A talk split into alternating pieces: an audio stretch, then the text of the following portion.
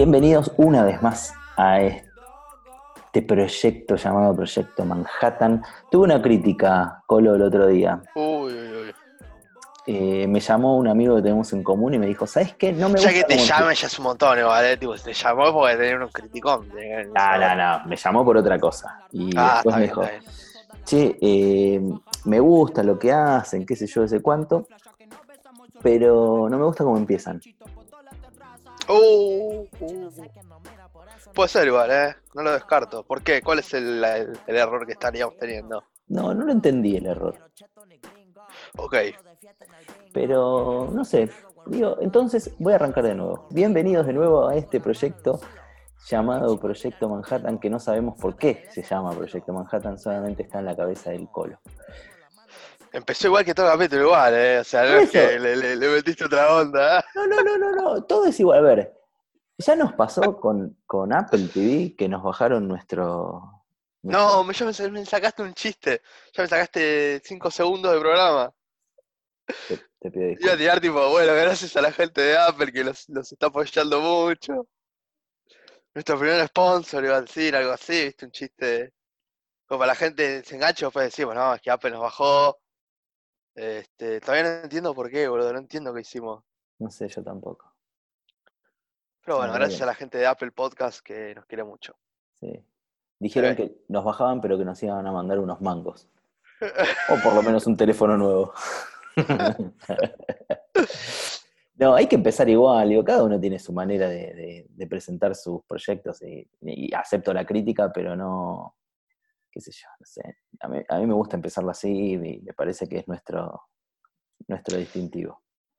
Sí, a ver, tampoco es que tenemos una super intro donde se ponemos música y sale bailando gente, o sea, es, es- es todo el, el podcast en el mismo tono, ¿no? Noches, América. No, claro, no Es somos- como todo el podcast del minuto 0 al 35, hablamos los dos el mismo tono y eh, eso es raro, pero bueno, está bien, aceptamos esa crítica. Sí, sí, son todas las críticas se aceptan, así que nos pueden escribir a nuestras redes, Gustavo Chantada en Instagram y en Twitter, Colo Bucó en Instagram y En. Instagram no, no tengo Instagram, tengo Twitter. en Twitter. No Colo lo Bucó. uso tanto, pero lo tengo. Bueno. No sabía que tenías Twitter. Tengo, tengo, y, posteo bastantes cosas porque, vas, posteo no, eh, retuiteo, porque como el programa que hago en, en la radio abierta, hablo todos los días, y recomiendo una película, entonces se postea y yo la retuiteo y ese tipo de cosas que, Ahí va. se hacen. En un son momento, todos tus ¿sabes qué? tweets. Sí, en un momento lo usé, eh, lo primero que hice fue abrir una cuenta de Twitter para poder hacer unas clases hace mucho tiempo de... mm, Quería empezar a darle consejos a los actores de cómo presentarse a un casting. Y lo abrí y empecé como a querer hacer eso y después me empezaron a putear. Entonces dije, ¿sabes qué? No doy más consejos. Es que Twitter no es un lugar en serio, ese creo que es el error. Es, es eso, por eso no dije, ya Twitter es una cueva donde entra todo, digamos. Eh, claro, ahí lo aprendí, pero lo aprendí hace, lo aprendí a los golpes y A, hace mucho los- a tiempo. los golpes. Sí, sí, pero bueno, qué sé yo. Y ahí, ahí Bueno. Bueno, a la peli de hoy, a la entonces. La, peli de hoy es una película de cine argentina. La primera nacional y popular que tenemos aquí. Sí, esta sí es nacional y popular. ¿Sabes que yo siento que esta película sí es nacional y popular? Mm, Tal vez no por la manufactura, porque parece una película mainstream hecha en Hollywood, Sí. o México, un lugar así con mucho dinero. Pero sí me parece que caló hondo en los argentinos. Vamos a hablar de Relatos Salvajes. Otro día podemos hablar de Regatos Salvajes, que era una obra de teatro en la calle Corrientes. ¿Por qué agarran, viste, que agarran tipo cosas de programas y le cambian, tipo, tu cola me suena? No Siempre hacen esos chistes. no sé. Y aparte, todo, todo machirulo, boludo. Ya pasó de moda, muchachos. La tuta Santillán aparece ahí. por Dios. Buah. Eso es lo que le hace mal a la cultura argentina. Pero esta película le hace bien a la cultura argentina. Primero porque es idea y dirección de, de uno de los cuatro grande. cinco, de los cuatro o cinco mejores directores que tiene Argentina en este momento, que es Coincido. Damián Cifrón, que se casó muy bien, para mi gusto, se casó con, con Marul, que es una... eh, ¿Qué es ese comentario? porque me gustó la pareja. Siempre, cuando, cuando la vi dije, me gusta esta pareja. ¿Por qué? Porque ella aparte escribe muy bien, hace obras de teatro muy buenas. Un eh, podcast de Chile con Laura Ufbal. y Gustavo Chantada. Pero viste esas parejas que decís, che, esta pareja me gusta. Bueno, te- Sí, te, sí, quería, pasa, pasa. te lo quería decir, te lo quería decir, Colo. Bueno, está perfecto. Eh, ¿Sabes que lo, lo más loco de esta película, de haber escuchado un poco reportajes y eso de, de Cifrón, es un rejunte como de muchas ideas de él. Eh, ideas que en el momento pensó hacerlas largo, pero que no le daba. Eh, y, y- y- fue a, a, a Sigman, eh, a a la productora más grande que tiene Argentina en este momento, y presentó este proyecto y yo creo que es la única productora hoy por hoy, tal vez junto con Patagonic, pero me parece que Patagonic es un poquito menos arriesgada, que eh, se la recontra jugó y dijo, ¿sabes qué? Hay que hacer cortos y hay que hacer estrellas, estrellas del cine argentino, tipo, metamos a todos los famosos. Y me parece que es un gran hallazgo, porque para un actor poder tener comprimido en 5 o 10 minutos mucha intensidad actoral es un gran desafío. Y sin duda me parece que metió a los más grandes. ¿Y Sí. vos tenés algo para proponerme para analizar esta película?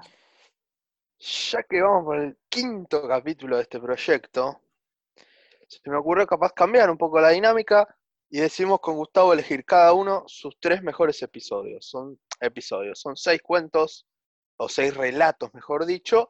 Cada uno eligió sus tres relatos favoritos y no sé si Gusti vos tenés alguno que quizás no te haya gustado tanto, no te haya convencido tanto de esos seis. A mí me pasa que no hay ninguno que no sienta que No, a mí me pasó lo tanto. mismo. Tal vez el que menos me gusta es el de Leo. eh, pero tampoco me parece. digo, están Eh. todos a un, a un- a un 9 para arriba, digo. está- son cositas muy Sí, chiquititas. son los seis muy buenos. Sí, sí, sí. son cositas muy chiquititas que, que, que le hacen la diferencia uno a otro. Eh, Bueno, entonces si te parece arrancamos con el puesto número 3, dale. el podio que cada uno armó. ¿Vos qué pusiste en el, pu- en el puesto número 3? Yo en el La medalla de bronce. medalla de bronce para Posternak, que es con el que empieza el- la película. Bien, puesto número 3. ¿Quieres Sí. explicarnos algo más de por qué es el puesto número 3? ¿Por qué no es el 1? ¿Por qué no es el 6? Es una cuestión de gustos, no, no sé. A No, mí me parece que como arranque, arranca, arranca muy normal. Eso está bueno. Que, que igual los seis relatos general tienen eso. Arranca como una vida muy normal y de repente termina en la hecatombe, digamos, de el tipo que se volvió totalmente loco. Y termina siendo hasta en el punto un poquito irreal, si querés. Lo loco de esa historia es que después, eh, a los dos años, ponerle, pasó lo del piloto en. ¿Cómo es? El piloto alemán que se tiró en, en los Alpes. Sí, Esta no me salía. Eso fue muy loco. Que está bien, no se tiró contra la casa de sus padres, eh, con toda la gente que odiaba encima en su avión. Este, pero bueno, se suicidó matando a un montón de gente. sí. Esperemos que Apple TV no quiera censurar esto. Pero esto, no nos censure la verdad.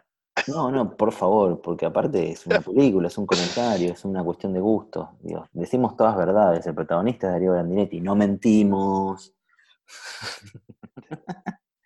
Que habremos Eh, dicho de Tarantino que bajaron ese podcast, ¿no? Vaya uno a saber. Em, a mí me parece que, que- que es, es una buenísima idea y hablando justo de Tarantino, digo, me parece que roza un poquito esto de, de- Sí, del, del humor negro de Tarantino, esta película. Me parece que está buena. Me parece que está buena. A mí me gustó mucho, este, me gusta mucho cuando Grandinetti dice, para mí esta frase está al nivel de tres empanadas. Y mira, dice, ¿alguien más conoce a Gabriel Pastrana? Ah, sí, Tipo, y coincido. decís, hay actores que saben decir frases eh, y son increíbles. Y, y Darío, digo Darío porque lo conozco, digo, no es que me hago el canchero. Eh, tiene, tiene eso, ¿viste? Que dice, esta es la frase. Sabe, sabe elegir el momento en donde poner eh, ese acento, esa frase, esa cosita, ¿viste? Y, y, es un, a mí me parece que es un grandísimo actor, Grandinetti. No sé si vos coincidís o no en eso. No sé si un grandísimo actor me gusta, me parece que siempre cumple, digamos, como que nunca te quedas decepcionado de lo que hace Grandinetti. Este, no sé si viste la, la última película de, de Juan Grandinetti, del hijo. Sí, ¿te gustó? Eh, también me, me- me gustó bastante, no tanto la película, quizás su actuación estuvo bien, estuvo correcta para mi gusto. Eh, y, y sí, yo creo que Grandinetti, no sé por qué yo lo tengo más asociado como a esos personajes que a veces hacía con Franchella o como que me quedó muy asociado a esa, a esa, a ese tipo de, de actuación, Pero nunca trabajó con Franchella Grandinetti. ¿eh? No. Estoy tirando una boludez al aire, no Nos sé van por qué nos van a tengo levantar. No, pará. Nos van a levantar, boludo. No sé por qué tengo esa, siempre esa impresión. No sé si trabajó cuenta, boludo. netamente, soy yo. cagando la vida. Pero, sí. Pero no, no digo que tipo trabaja, pero sí hacía personajes. Yo me acuerdo en los sketches, ¿o no? De repente hacía algún que otro personaje que le tiraban, o con Manuel Wirtz.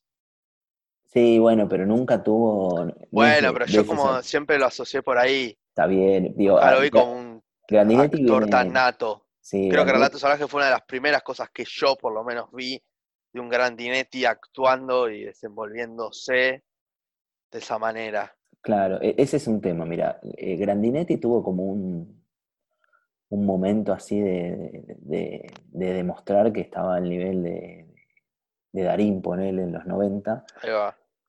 y después no tuvo como demasiada suerte, digo, se fue a España, volvió, fue como que no tuvo suerte en, elegir algunos trabajos tal vez, pero él es más del palo y de la generación, digo, de, de Marrale, de Arana, de, eh, ¿cómo se llama? Hay otro más que no me, no me viene a la cabeza ahora eh, de Solá, eh, de Miguel Ángel. Solá. Digo, Franchella me parece que iba por otro lado, venía del palo del humor, es un poco más chico. eh, como que no. Grandinetti, más allá de hacer muchas películas, creo que casi nunca hizo tele, eh, o muy poca, o la tele que hizo fue seria, no es que hacía cosas de humor para nada. Em, nada, yo creo que, que es. A mí, a mí- me gusta. Yo, y aparte le, le tengo cariño y muy fanático de River. Muy fanático de River. Este, Daniel. Bueno, mi puesto número 3, Perdón, voy a extendí un decirlo. montón, ¿no? No, igual es así, este podcast funciona así. Es la, eh, cuando te vas perdiendo en una nube y te vas enroscando, es cuando salen las mejores cosas. Sí. Eh, mi puesto número 3 es el casamiento. oh. ¿En Es mi puesto número 3. ¿Vos lo habías dejado fuera de tus tres? ¿Sabes que sí? Mira, a mí me Eh, gustó. Quizás sea una boludez, eh, porque me gustó, pero me parece que tiene como una cosa que está buena, que es que los personajes van, van como subiendo y bajando totalmente el nivel de intensidad, si querés. ujú. Como que de repente ella está mal, después de repente le dice que lo va a recagar y le va a cagar la vida, después de repente como que se vuelve a poner mal y llora, después como que la, la- la- la tira la tipa y después como que vuelve, terminan abrazados, como que el tipo, entonces como que tiene un nivel de intensidad que se va variando entre los dos personajes que hacen Diego Gentile y Erika Rivas, que me gustó. O sea, yo estoy haciendo mi interpretación, quizás no es tan cinéfila, pero a mí me gustó eso, o sea, como que... eh, y aparte me pareció que estaba como muy, me, me- me gustó, me gustó la escena en sí, digamos. Y me pareció muy casual también, Mm. muy real. Entonces, este, nada, me gustó y la sentí también como de Cifrón, ¿viste? Como que la boda Moshi, qué sé yo, y sentí que hubo algo ahí de Cifrón que, que quizás fue una historia real que él vivió, medio o algo así, o viste que se descubrió una infidelidad en un casamiento y bueno, como que a él se le ocurrió toda esta historia. No sé, la sentí muy Cifrón también, por eso le doy mi puesto número 3. La galardono de esa manera. Está bien, yo, yo no la puse en, el, en ese puesto eh, porque, digo, coincido con vos, me parece que está buenísima. A mí, Erika me parece una grandísima actriz. eh, a Diego Sí, lo, lo quiero un, lo quiero un montón, lo conozco hace muchos años.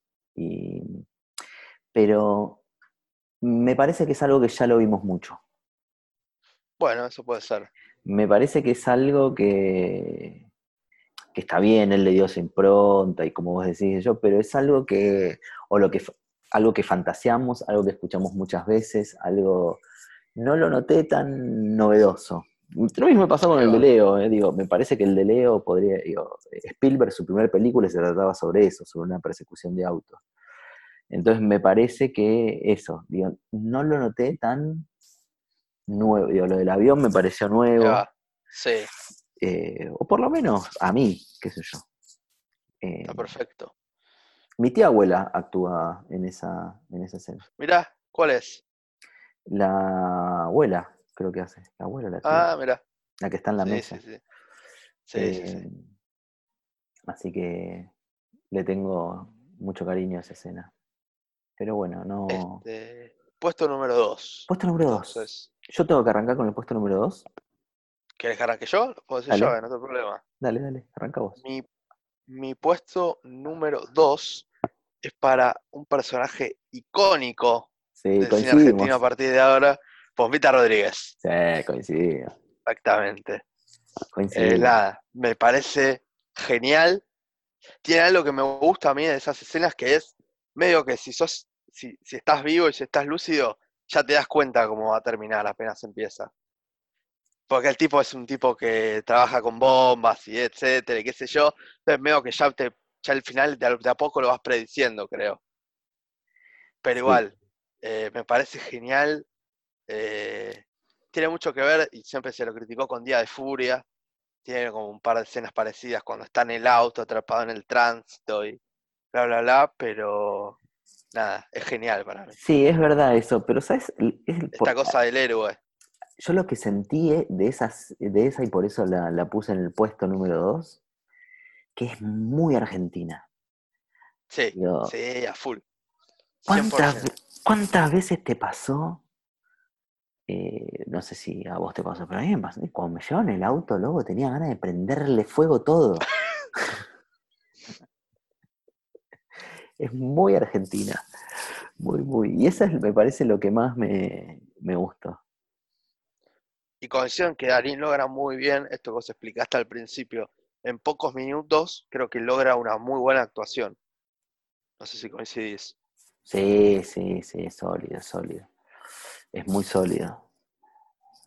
Eh, por- ahí, ahí, acá en- me parece que en esta, en esta, en esta película puedes darte cuenta, no, no, no es una crítica, ¿no? Es algo que tiene que ver con la experiencia, no con la calidad de actores. Pero a los actores hay cierta experiencia que le indican en qué momento hacer ciertas cosas.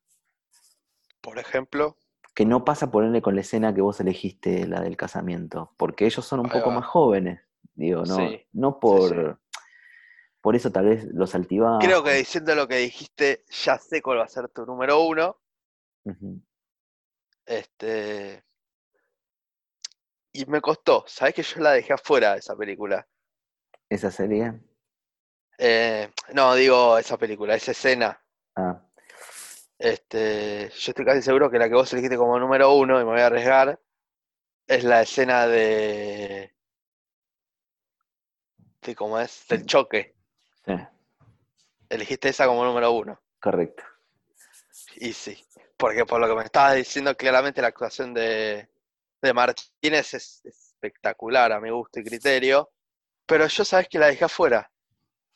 Mira, eh, Me costó, pero la dejé afuera. ¿puedo explicar por qué elegí esa como número uno y Por después yo te voy a supuesto. decir cuál elegiste vos? Sí, ya sabes, creo igual. No sé. No sé. Ok.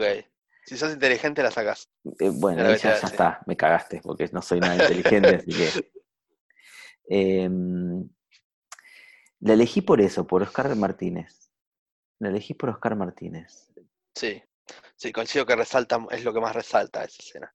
Y me parece que ahí. eh, y, y- y también me pasó que la vi como, como padre. ¿Entendés? Ah, mirá. Y eso te cambia mucho. Si tenés hijos o no tenés hijos, te cambia un montón. Porque es un momento tan, tan límite. Digo, y está tan bien llevado. Y, y está muy bien contado. Es un momento que decís, "¿Te- ¿qué hago? ¿Lo correcto? ¿O hago lo que tengo que hacer para salvar a, a mi hijo? Digo, es, es, es- un momento, digo, me parece que mm, todas tienen, están llevadas en el momento de furia a momentos límites, pero esta en particular está puesto el personaje en un momento muy límite. Muy límite. Que me parece que el resto no sé si los tienen, ¿entendés? Y está en un punto muy límite y tiene que tomar una decisión, digamos, también. Que en otros no hay esa bifurcación de tengo que tomar una decisión, Correcto. creo yo, en, en muchos. Por ejemplo, el de Leo, ¿no? Hablamos del de Leo.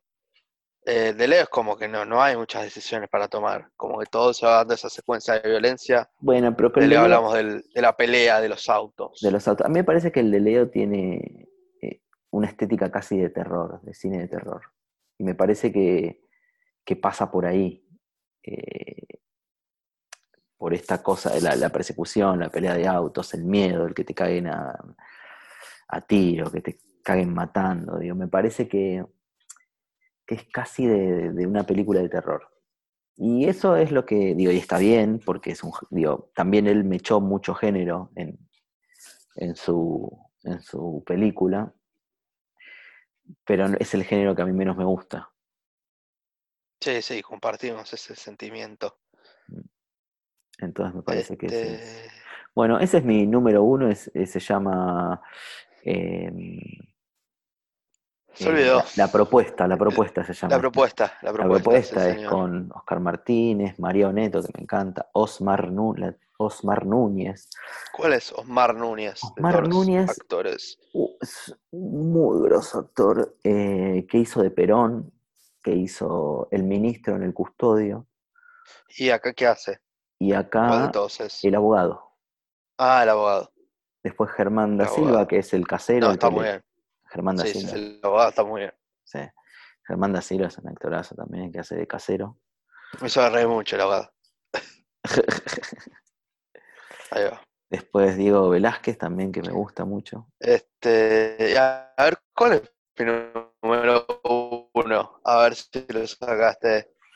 El tuyo número uno es de una señora. ¿Sacaste cuál es mi número? Sí. Que estás afuera, ¿eh? ¿En serio? ¿No es el de Rita? Sí. ¿El de las ratas? No es el de Rita, no es el de las ratas. No es el de las ratas. Mirá vos.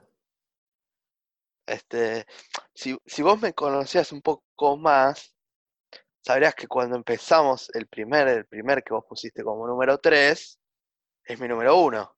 Ah, mirá, no sabía. Y por eso yo traté de surfearla y ver de qué manera podía dejar algo para el final. Porque Ah. me puse a hablar de, de mi número 1 apenas arrancamos. Mirá vos. Este, así que lo disimulé bastante bien, me parece. Estuviste muy bien, sos un gran actor. No, me parece que, que el de Pasternak es. Tiene algo. También tiene que ver que un poco salió para mí privilegiado porque es el primero. Y el primero, lo que tiene como primero es que hay, tiene un punto de inserción donde te metió, donde te metió eh, a ver la película.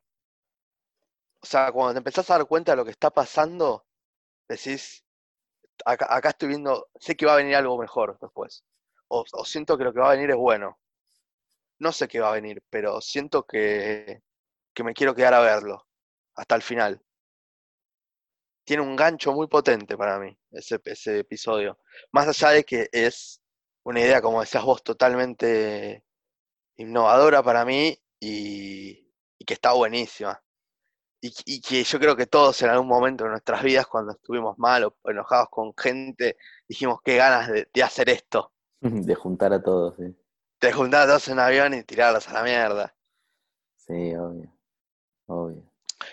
Este, y también tiene chistes que me parecen geniales.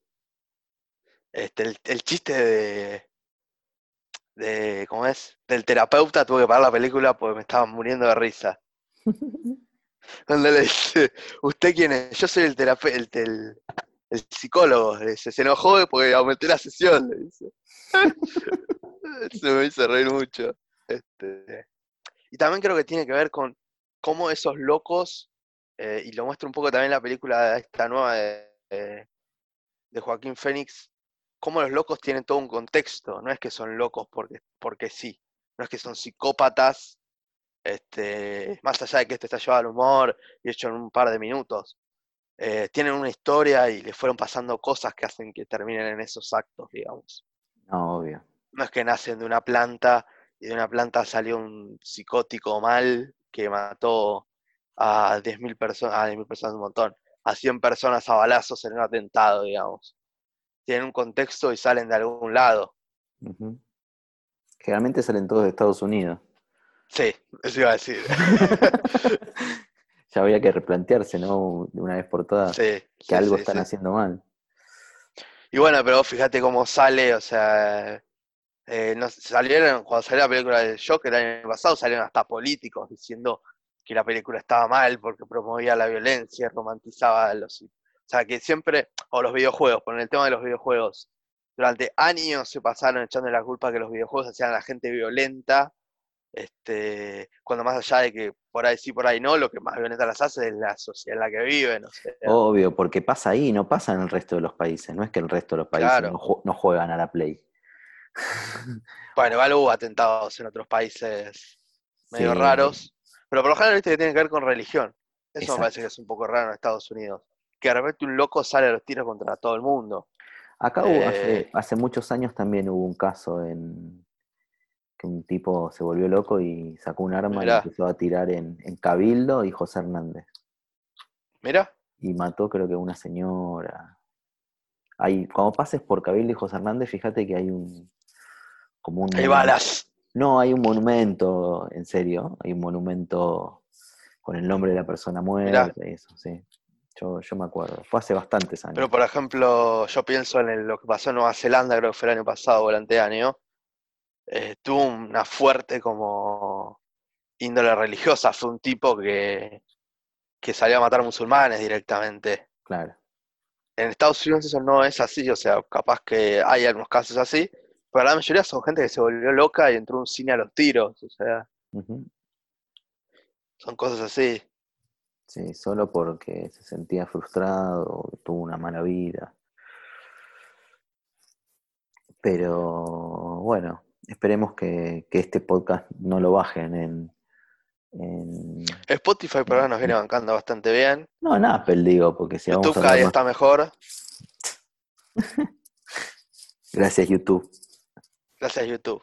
por todo lo que nos das. Este. Pero bueno, viene, viene creciendo, creo que a poquito estamos mejorando. Estamos terminando de ajustar las cosas que hay que ajustar. No sé qué otra reflexión nos querés dar sobre este podcast.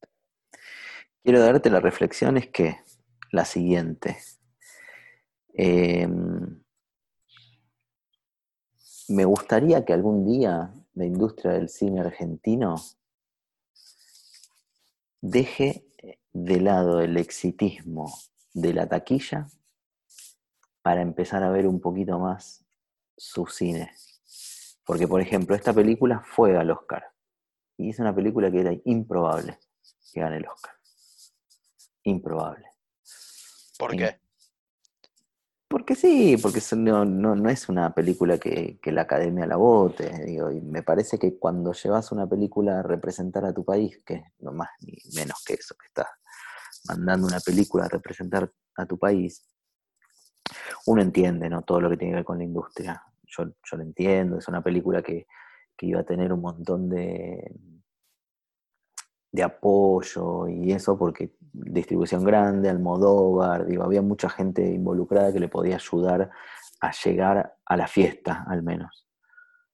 Claro. Pero me parece que hay películas que a veces eh, pueden representar más o pueden, más allá de que tengan un presupuesto ínfimo, porque yo creo que muchas películas de Argentina se hacen con lo que gastaron en un corto eh, de esta película, eh, tienen una altísima calidad. Y, quedó demostrado también, si vos empiezas a, ver siempre las películas que terminan premiando en la academia, no son películas que traten sobre esto, sobre la violencia o alguien que se descontrola, o, sino tienen que ver más con lo que cuentan como idiosincrasia. Digo, esta película pudo, eh, eh, se filmó acá y representa muchas cosas del argentino, pero puede pasar tranquilamente en México. Y decís, ah, sí, es un peliculón mexicano, o en España, y decís, ah, es un peliculón español. No es que, Claro. digo, no nos olvidemos que ante, a- a- Argentina tiene una academia que vota para ver qué película manda, y, Sí. se, y se creó posteriormente a que hayan mandado a Manuelita la Tortuga a competir por los Oscars. Y esto no es chiste, Ya lo sé, y ya lo esto es sé. así, así que con esta reflexión, con la argentinidad al palo, te dejo. Parasite, este, este a principio de año, que decía, esto está pasando en Corea del Sur y creo que de las 10 problemáticas que tiene la película, eh, 9 pasan también en Argentina.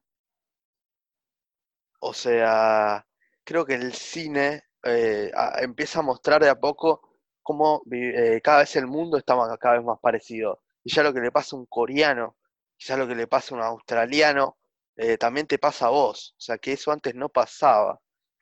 Mucho menos hablar de épocas donde la mitad de Europa era comunista y la otra mitad era capitali- capitalista pleno, ¿no? Hablo de la división del muro de Berlín. Creo que cada vez estamos más cerca eh, y eso eh, tiene que ver un poco con, con el capitalismo, con la apertura del mundo. Este, pero nada, eso, como decís vos, de repente una película que se hizo en Argentina se podría hacer tranquilamente en México, en Estados Unidos, eh, en Rusia, o sea, y eso asombra. Pero con respecto a lo que decías del cine nacional, creo que coincido. Creo que hay muy buenas películas que, que se estrenan y quedan ahí. Este, y nada, y coincido. Coincido. Y con respecto a los Oscars, me interesa mucho qué va a pasar con los Oscars 2021. ¿Quién los va a ganar? ¿Los ganará Sony?